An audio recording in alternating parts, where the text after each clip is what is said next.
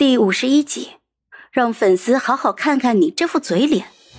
点赞数最高的第一条热门评论罗列了他的行程：十三号晚上八点飞爱尔兰，飞行时间十四个小时，到达之后是当地时间凌晨的两点。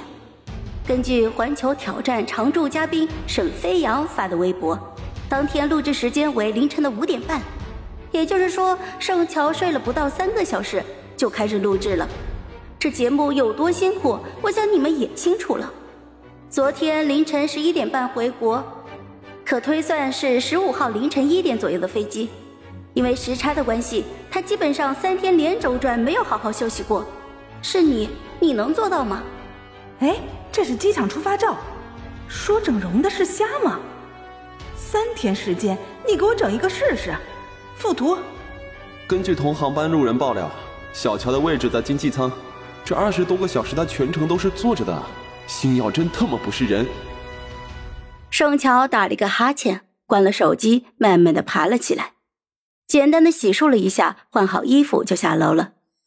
客厅里静悄悄的，陆一涵在写作业，钟深在玩手机，另外三个人都在餐厅，偶尔交流也放低了嗓音。看见他下来，钟深顿时就大嗓门嚷嚷开了：“乔乔，你醒了，快让我看看！”我的天了，这才几天啊，你尖下巴都瘦出来了，累坏了吧？乐笑和冯威听到声音也赶紧从厨房里出来，看见他都是一副又高兴又心疼的神情。新闻他们一早就看见了，再加上陆一涵的描述，知道盛乔这一趟是吃了不少的苦了。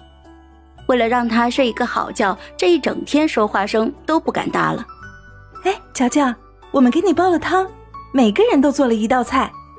乐笑拉着他去了厨房，盛乔这才看见霍希，他穿了一件黑色的薄卫衣，正站在水槽的旁边洗碗，整个人清冷又好看，被厨房的灯光笼罩着，连头发丝儿都好像在发光。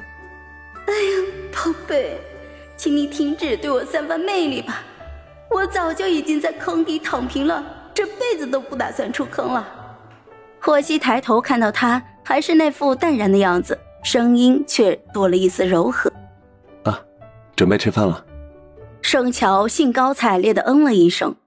吃饭的时候，盛乔想起来接待孟星辰的事情。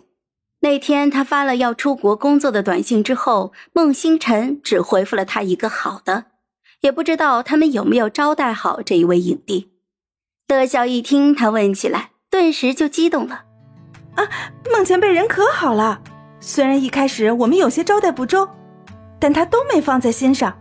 后来呀，还帮着我们一起干活，走的时候还给了我们一个五星好评。听上去像是没有什么异常。通讯录里备忘的那个月亮，应该是自己想多了。吃完饭，盛乔给大家分发了这次去爱尔兰的出国礼物。他没有时间去买，都是让方白挑的，不是什么贵重的物品。多是一些当地的特色小玩意儿，最后递给霍希的是一本王尔德的作品选。